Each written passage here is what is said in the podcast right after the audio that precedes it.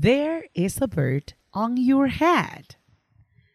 An elephant and a piggy book.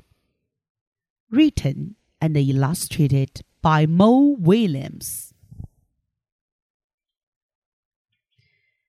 Piggy! Is something on my head? Yes. There is a bird on your head.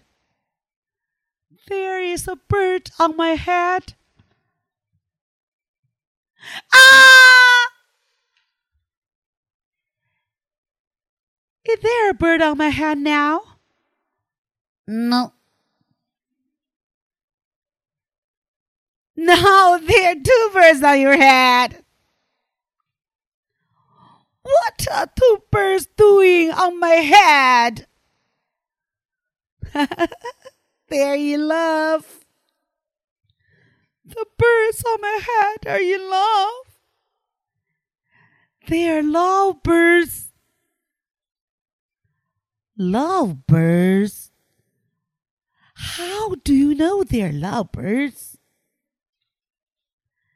They're making a nest. Two birds are making a nest on my head. Why would two birds make a nest on my head? I am afraid to ask. Do I have an egg on my head? Hmm. One, Two. three. You have three eggs on your head. I do not want three eggs on my head.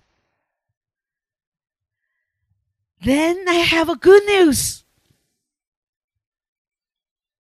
What? The eggs are gone? The eggs are hatching. Hatching?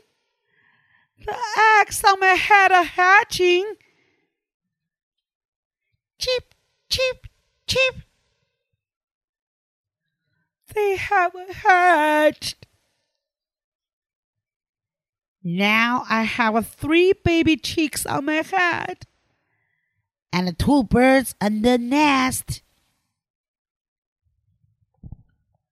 I do not want the three baby chicks, two birds, and a nest on my head.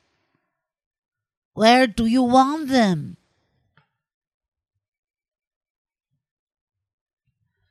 Somewhere else. Why not ask them to go somewhere else? Ask them. Ask them. Okay. I will try asking. Excuse me, birds. Will you please go somewhere else? No problem. It worked.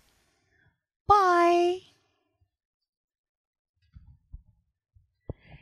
Now there are no birds on my head. Thank you, Piggy. Thank you very much.